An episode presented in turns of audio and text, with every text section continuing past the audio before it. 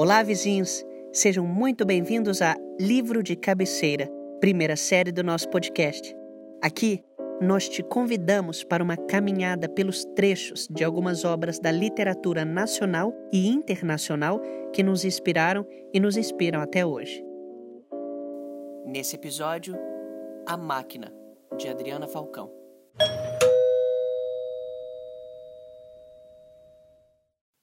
Dia de sexta tinha dança no clube. Houve um tempo em que o salão ficava lotado. No tempo de Antônio, não.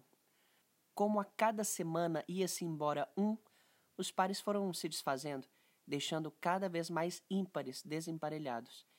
Depois foi a vez dos ímpares irem ficando também cada vez menos, coitados desses. É impressionante como os números ímpares são muito mais tristes do que os pares. Numa sexta, o conjunto ficou sem violeiro, na outra sem sanfoneiro, na outra sem cantor, e naquela sexta, Antônio teve que se virar em vários para tocar, cantar e dançar com Karina ao mesmo tempo, ou ia bem deixá-la lá, sentada. Dia de sábado, era a luz do sol que entrava pela janela do quarto, refletida no chão, acordava mais perto da porta. Ele achava bonito pensar que o sol tinha nascido depois, porque era sábado, e foi pena que naquele dia ficou provado o contrário. No que deu seis da manhã, e a luz lá, onde ficava de segunda a sexta, Antônio pulou da cama com pressentimento. Era como se estivesse por nascer uma maneira de convencer Karina daquilo que não tinha nome, não tinha forma, não tinha jeito, não tinha espaço. Acordado, Antônio ficou. O que é que tu tanto pensa, menino? Besteira, mãe. Até o dia seguinte, que por ser domingo, era dia de dar a volta na praça. E foi mesmo na frente da igreja que a vida de Antônio deu uma volta medonha, pois no que viu Karina, seu coração disse para sua cabeça: Vá, e sua cabeça disse para sua coragem: Vou. E sua coragem respondeu: Vou nada.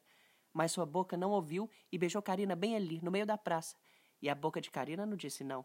E nem poderia, pois estava por demais ocupada.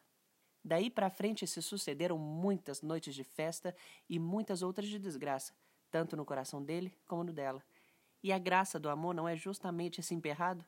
Quer, não quer, Pode, não pode, quer, mas não pode, pode, mas não quer. Um passa a querer no que o outro diz quer, e esse só vai querer novamente com a desquerência do outro. O fato é que, foi não foi, Karina e Antônio foram destrocando juras para lá e para cá, cada vez mais muitas, e Nordestina acabou se acostumando com aquelas palavras de amor passeando pelas ruas até não sei que horas da madrugada. O nome de Antônio e de Karina passaram a só andar juntos na boca do povo. Lá vem Karina e Antônio, lá vão eles. A palavra sempre lhes servia de acompanhante. Os dois não se afastavam nem nas frases, nem nos cantos, nem mesmo no pensamento. Seus olhos também não se afastavam nunca.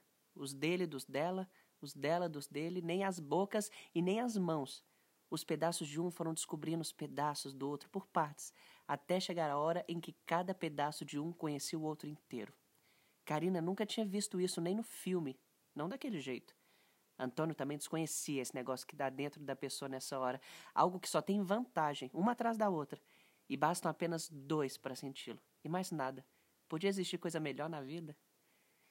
Na noite em que Antônio e Karina viraram um só de vez, quando todos os pedaços dos dois, sem faltar nenhum, se ajeitaram no mesmo espaço e as duas bocas, enquanto separadas, murmuraram bobagens importantíssimas, e os dois pensamentos conheceram juntos lugares que não existem coincidiu que a lua também estava cheia. E se a lua estava cheia, a noite também devia estar se sentindo o máximo.